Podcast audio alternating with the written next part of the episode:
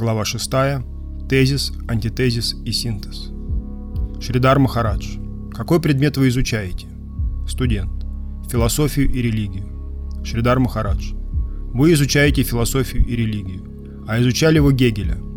Его философию еще называют панантеизмом. Она гласит, что Бог присутствует во всем. Но в отличие от пантеизма, она утверждает, что Бог – независимый субъект, стоящий над и вне всего сущего. Гегель также считается родоначальником философии перфекционализма. Он утверждает, что абсолют по своей природе свободен и обусловлен одновременно. Истина динамична, она развивается через тезис, антитезис и синтез. Это можно назвать эволюцией истины. Согласно Гегелю, абсолют существует сам по себе и для себя. Гегель известен еще одним своим высказыванием, которое с немецкого можно перевести как «умереть, чтобы жить». Это необычайно ценное высказывание для тех, кто стремится к познанию Бога. Каждый, кто желает войти в более высокую сферу бытия, должен умереть для этого мира. Нынешнее «я» должно погибнуть, тогда на его месте родится новое внутреннее, более тонкое «я». Это замечательное учение возникло в уме западного мыслителя. Идея умереть, чтобы жить, является составной частью вайшнавизма. Гегель также говорил, абсолют сам по себе и для себя. Для себя означает, что абсолютная истина – высший наслаждающийся. Это самый убедительный довод в пользу Бога как личности – он наслаждающийся. Если есть объект наслаждения, то тот, кто им наслаждается, занимает высшее положение. Тот, кем наслаждаются, занимает более низкое положение, чем тот, кто наслаждается. Все предназначено для его наслаждения. Он Всевышний, он сам по себе. Это означает, что Абсолют выше всего и все предназначено для его удовлетворения. Это непреложная истина. Кроме того, бытие Бога субъективно. Он – высший субъект. Объект не может существовать без субъекта. Предмет не существует без мыслящего наблюдателя. Если есть предмет, значит есть тот, кто мыслит об этом предмете. Например, камень. При внимательном рассмотрении обнаруживается, что он имеет определенный цвет, твердость и так далее. Но эти качества лишь идеи внутри нас. Они существуют на уровне мысли. Что такое цвет? Это понятие в нашем сознании. Следовательно, любой существующий предмет предполагает наличие субъекта, сознания. Это ключевой философский момент. Объект не существует без субъекта. И субъект не существует без объекта. Есть мыслящий и мысль. Если есть мыслящий, значит он о чем-то мыслит. Следовательно, есть объект его мысли. А если есть объект, его качества отражаются в сознании субъекта. Без этого бытие невозможно. Выдающиеся идеи Гегеля оказали существенное влияние на ход философской мысли. Человек западной культуры, он оказался очень близок к восточным учениям. Во многом его мысль перекликается с теорией Рамануджи. Запад подарил миру и много других замечательных мыслителей. Лок, Юм, Миль, субъективист Беркли, Джонсон, Кант. Вы знакомы с учением Канта? Студент. Да. Шридар Махарадж. А изучали вы Декарта? Студент. Да, кое-что. Он говорил, я мыслю, следовательно существую. Шридар Махарадж. Он считается отцом современной философии. Студент. Меня больше интересует восточная философия. Шридар Махарадж. Какую именно вы предпочитаете? Санхью, йогу, ньяю, вайшешику? Студент. Дзен-буддизм и даосизм. Китайские учения. Шридар Махарадж. Китай – родина Конфуция. До буддизма в Китае исповедовали конфуцианство. А на Западе господствовали идеи Сократа, Платона и Аристотеля. Концепция параллелей, выдвинутая Платоном, до известной степени принимается в вайшнавизме. Согласно Платону, воспринимаемые нами предметы – отражение идей – так он сформулировал мысль о том, что воспринимаемые нами образы есть отражение образов духовного мира. Это и стало теорией параллелей. Студент. Не могли бы вы более подробно объяснить параллели между философией Гегеля и сознанием Кришны? Шридар Махарадж. По мысли Гегеля, истина развивается динамично, через тезис, антитезис и синтез. Движение истины не прямолинейно. В философии сознания Кришны есть понятие «виласа». Оно означает «двигаться играючи». Если хотите, считайте, что Абсолют играет. Другими словами, его движение очерчивает произвольную линию. Как извилистое движение змеи, так извилистые непрямолинейные деяния Абсолюта. Гегель тоже считал, что истина развивается зигзагообразно, через тезис, антитезис и синтез. Сначала идет тезис, затем его противоположность. Затем они объединяются, происходит синтез, и это становится новым тезисом. Потом опять антитезис и более высокая гармония в синтезе. Истина динамична, она развивается. И Гегель говорит об эволюции истины. Пожалуй, среди всех западных философов он выделяется особенной глубиной мысли. На самом деле, немецкая школа знаменита многими выдающимися мыслителями, например, Макс Мюллер. Немцы настолько уважали и любили индийскую культуру, что в Германии вы можете обнаружить некоторые древнеиндийские тексты, которые давно утеряны в самой Индии. Индия никогда не была немецкой колонией, но немцы всегда проявляли интерес к ее культурному наследию. Несмотря на войну, в Германии бережно сохранили многие уникальные тексты, которые в Индии безвозвратно потеряны. Студент. У меня вопрос относительно философии Беркли. Он говорил «мир в уме». Очевидно, Беркли склонен отрицать существование мира. Он возражает против любой реальности. Шидар Махарадж. Гегель придал идеям Беркли больше здравого смысла. Допустим, я считаю, что у меня в кармане 100 долларов. Согласно Беркли, так оно и есть. Но если я залезу в карман, я их не найду. Гегель предположил, что они существуют где-то во вселенском разуме. Студент. Значит, они где-то есть? Шидар Махарадж. Да. Волна, исходящая от объекта, движется постепенно. С этой точки зрения я говорил о событиях, описанных в книге Бхактина Такура Джайвадхарма. На первый взгляд, герой этой повести, ведущие беседу о духовной жизни, вымышлены. Автор выдумал Баджанатха, Бабаджи и остальных персонажей, которые предаются разговорам на духовные темы. Но, как я уже объяснял, то, что происходит в сознании Бхактивинода Такура – события Джайвадхармы, не вымысел. Когда-то это реально происходило, и когда-нибудь снова будет происходить. То, что Бхактинот Такур увидел в своем сознании, события прошлого или будущего. Я приведу такой пример. Волна моей речи распространяется с определенной скоростью. Значит, в будущем меня можно будет услышать в каком-то другом месте.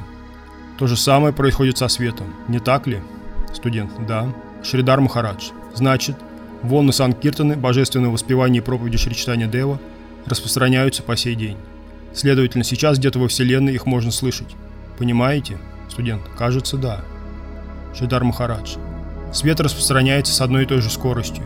Сейчас я говорю, и звуки моих речей уносятся вдаль, путешествуют во времени и пространстве. Образы, передаваемые волнами света, также путешествуют. Звуки и образы Второй мировой войны, как радиоволны, до сих пор летят где-то в пространстве и вибрируют с определенной частотой. Когда-то они были здесь, сейчас где-то еще.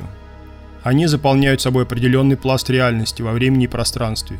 Если опустить в воду ганги цветок, течение унесет его прочь. Если обогнать течение, то где-то далеко впереди можно догнать цветок. Скорость света равна 300 тысячам километрам в секунду. Если мы ее превысим, то сумеем обогнать события, распространяемые световыми волнами. В принципе, это возможно. Так что образы, существующие в воображении, существуют и в реальности, либо в прошлом, либо в будущем. Они существуют даже в настоящем, но в другой точке пространства. Говорится, что игры Кришны переходят из одной вселенной в другую, подобно тому, как Солнце перемещается по часовым поясам. Сейчас мы наблюдаем восход, а для кого-то он наступит через 5 минут. Таким образом, Солнце все время восходит. Если двигаться со скоростью Солнца, можно непрерывно встречать восход. События и образы, возникшие в сознании Бхактина Такура, то, что кажется вымыслом, несомненно существует на одном из уровней реальности – в прошлом или будущем. Они реальны. Он ничего не выдумал. Все реально. Ничего вымышленного нет. То, что я вижу во сне – иллюзия. Но когда-то в прошлой жизни я видел это наяву. Я видел эти образы на самом деле. Сейчас они возвращаются ко мне во сне. То, что нам кажется вымышленным и эфемерным, во вселенском разуме имеет вполне конкретную форму. То, что существует в сфере воображения, непременно обнаружится где-то в мироздании. Студент. Допустим, в каком-то смысле все находится в моем уме – но если я чувствую жару и обнаруживаю, что другим тоже жарко, я заключаю, что вокруг действительно жарко. Хотя с точки зрения Беркли это лишь в моем уме. Шидар Махарадж. Нужно понять одну непреложную истину. То, что для вас жара, для другого организма холод. Это вопрос степени восприятия. Жара и холод – понятия относительные. Они зависят от выносливости организма. То, что для одного холод, для другого жара. У каждого своя реальность. То, что для меня холодно, для другого тепло. У человека одна реальность, у насекомых, растений и других организмов другая. То, что для одного свет, для другого тьма. То, что для людей темнота, для совы свет. Творение необычайно разнообразно. Наше восприятие мира весьма ограничено. Оно зависит от глаз и ушей. Тот, у кого органы чувств отличаются от наших, воспринимает мир по-другому. Не все из того, что слышат другие, слышим мы. Ухо человека не воспринимает ультра- и инфразвуки. Мы различаем звуки в очень небольшом диапазоне – Наше зрение тоже ограничено. Мы не видим инфракрасные и ультрафиолетовые лучи. Наше осязание также крайне слабо развито. Следовательно, одновременно существует огромное количество реальностей. Реальность каждого живого существа обусловлена его чувственным восприятием. То, что для меня холодное, для других горячее. Такие понятия, как холодные и горячее, зависят от субъективного восприятия индивидуума. Итак, у каждого своя реальность. Следовательно, мир, существующий в моем уме, не воображаемый, а реальный. То, что для меня воображаемое, для другого реальность. Если смотреть на Солнце из разных точек, то одновременно можно видеть восход и закат. В едином мироздании в одно и то же время существуют бесчисленные субъективные миры. Миры чувственного опыта. Если Всевышнему будет угодно, вы обожжетесь о то, что сейчас вам кажется холодным. По его воле все возможно. Все зависит от него. Он первопричина. То, что сейчас для вас невыносимо холодное, через мгновение станет невыносимо горячим, если на то будет его воля. Все подвластно его воле, которая не исходит в этот мир либо как некий общий закон, либо каким-то иным способом, как ему заблагорассудится. Но как бы ни проявлялась его воля, в любом случае, она стоит за всеми событиями. Он над законом. Если это понять, все становится на свои места. Студент. Значит, Бог что-то вроде гипнотизера? Шидар Махарадж. Да, он гипнотизер. Все происходит так, как угодно Абсолюту. Все подчиняется его замыслу и все им предначертано. Все в его власти. Абсолют сам по себе и для себя. Ему одному известна цель всего бытия. Ему и никому другому. Лишь ему ведомы его пути, ему одному. Мы можем знать что-то лишь в той степени, в какой он того пожелает. И даже это он может отнять, если захочет. Он абсолютно свободен. Он абсолютный самодержец. Его можно покорить только любовью. Его пути неисповедимы. Знание здесь бессильно. Познать можно лишь то, что подчиняется строгим законам и имеет определенную природу. Но власть Абсолюта ничем не ограничена. Он в любое мгновение может изменить все законы природы. Разве можно познать бесконечное? В попытках постичь абсолютную истину весь предыдущий опыт превращается в ничто, становится бесполезным. Каждое мгновение Абсолют будет показывать новые краски и грани реальности. Никакое знание не прояснит истину о Боге. Знание – пустой звук, если речь идет о безграничном. Абсолют каждую секунду движется в новом направлении. На основе чего тогда строить исследование? Он каждое мгновение другой, такой, как пожелает. Его сердце можно покорить только преданностью. Только преданностью можно доставить ему удовольствие. И если он соблаговолит, то раскроет себя – он разрешит себя познать и явит некоторые свойства своей личности, но лишь в той степени, в какой сам пожелает. Тот, кто выдумал всю реальность, обладает абсолютной властью. Вдумайтесь в эти слова. Тот, кто замыслил Вселенную, стоит над ее законами. На него не распространяются никакие правила. Его природу не определить. Каждое следующее мгновение Абсолют может быть совершенно другим, таким, как пожелает. Чего бы он ни захотел, все сбывается. Студент. Бертран Рассел говорит, что если Бог существует, он не добр. Сам Бог не подчиняется законам, но если мы нарушаем его законы, то вынуждены страдать. Будь он добр, он создал бы все души этого мира свободными от законов. Шидар Махарадж. Если господин Рассел утверждает это, значит он хочет стать богом богов. Он не понимает, что абсолютная истина не познана и непознаваема. Разве можно познать бесконечное? Его власть ничем не ограничена.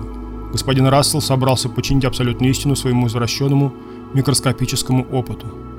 Человеческий опыт ничтожен, и в эти рамки мы пытаемся втиснуть безграничное целое. Что может быть глупее? Его слова – следствие накопления ложных знаний. Сначала он ограниченным рассудком пытается измерить безграничное целое, а потом судит его. На чем строится обвинение? Чтобы обвинять, нужны основания. А на чем основывается знание о бесконечном?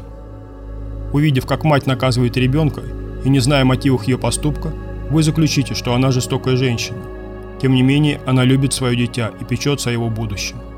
Если рассматривать ее поведение только с одной стороны, то перед вами сцена насилия. нужно понимать, что движет этой женщиной.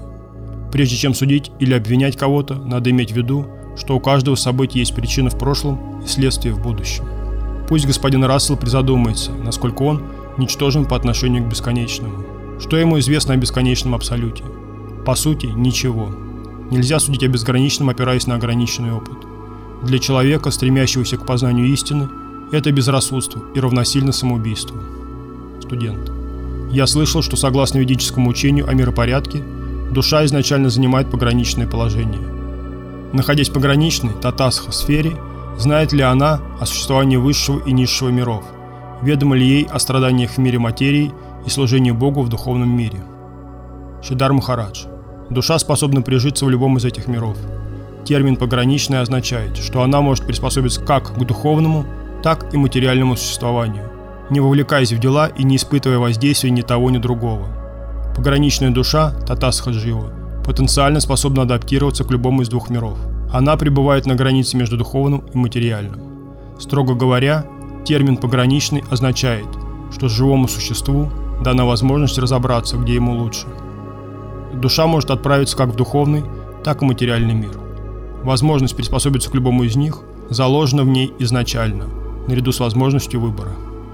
Поскольку душа обладает сознанием, ей дана свобода воли. Понятие сознания неотделимо от понятия свобода. Мы говорим «сознание», подразумеваем свободу, и наоборот. Атом сознания наделен свободой, без нее он превращается в материю. Студент. У души есть свобода, но знает ли она о разных уровнях реальности? Шридар Махарадж. Из-за того, что душа очень мала, ее свобода ограничена. Располагаясь на границе двух миров, душа занимает весьма неустойчивое положение. Свобода не значит абсолютная свобода. Крошечная по существу душа не обладает полной свободой и потому не застрахована от ошибок. У ничтожно малой души не может быть неограниченной свободы. Совершенная свобода – привилегия совершенного существа. Ничтожно малой душе предоставлена ничтожно малая свобода. Таков удел атомов сознания. Они балансируют между духовной и материальной сферами бытия и могут сделать правильный или неправильный выбор. Такова природа тех, кто находится в пограничной зоне – если бы у души не было свободы выбирать место обитания, то вина за ее беды легла бы на Бога. В данном случае ей не в чем его обвинить. Она сама виновата в своих несчастьях. Судьба души в мире рабства сходна с судьбой наркомана. Вначале им движет любопытство, но проходит время, и он уже не может без наркотиков. Наша привязанность к иллюзорному восприятию реальности Майи сходна с наркозависимостью. Сначала нам любопытно, что происходит в материальном мире. Затем, привыкнув к наркотику ложной реальности – мы уже не можем без него. Пока нет привыкания, нет зависимости. Но стоит попробовать, и появляется привычка, а потом наркотик пожирает тебя. Прежде чем увязнуть в материальной природе, мы из любопытства решили познакомиться с иллюзией и поиграть с ней. Чем дальше заходила наша дружба, тем больше она нас пожирала. Так мы оказались в ее тисках, хотя поначалу зависимость едва уловима, как у человека, который лишь пробует наркотики. Игры с Майей начинаются со злоупотребления свободой воли, а заканчиваются рабством. Майя – это привычка к наркотику. Там, где тяга к эксплуатации, там майя. Истина по ту сторону эксплуатации. Истина в том, чтобы целиком посвятить себя центру, Кришне. Студент. Если в пограничном, татасха положении у души есть выбор между реальностью и иллюзией, почему она не может отличить истинный путь от ложного? Шридар Махарадж. Нельзя сказать, что душа совсем не умеет отличать иллюзию от реальности. Просто эта способность у нее проявлена в очень незначительной степени. Студент. Значит, душа может выбрать и духовную обитель Бога. Шидар Махарадж. Да. И некоторые души избирают этот путь. Одни идут в одну сторону, другие в другую. Каждая душа независима. Не все идут в одном направлении, иначе это было бы принуждением. Никто никого не неволит. Каждый выбирает за себя. Одни идут туда, другие сюда. Студент. Может ли душа получить знания извне? Другими словами, может ли она, находясь на границе двух миров, ожидать помощи со стороны? Шридар Махарадж. На какой бы стадии бытия душа не находилась, она всегда может рассчитывать на помощь. Но тому, кто оказался в царстве духовного однообразия на границе между духом и материей, помогут только посланцы свыше. Обычный святой не в состоянии распознать пороки и добродетели неопределившейся души. Эта задача по силу только личностям более высокого порядка. Душе, которая еще не определилась, поможет либо сам Господь, либо необычайно возвышенная личность, полномоченная им. Предположим, у вас родился ребенок. Лечить новорожденного может только очень квалифицированный врач. Но когда ребенок подрастет и научится говорить, он сам сможет объяснить, что его беспокоит. Тогда ему поможет обычный доктор. Обычным святым не все под силу. Они ведут лишь до определенного уровня. Но Господь и его приближенные, святые которых Он наделил высшей властью, помогут на любой стадии духовного развития.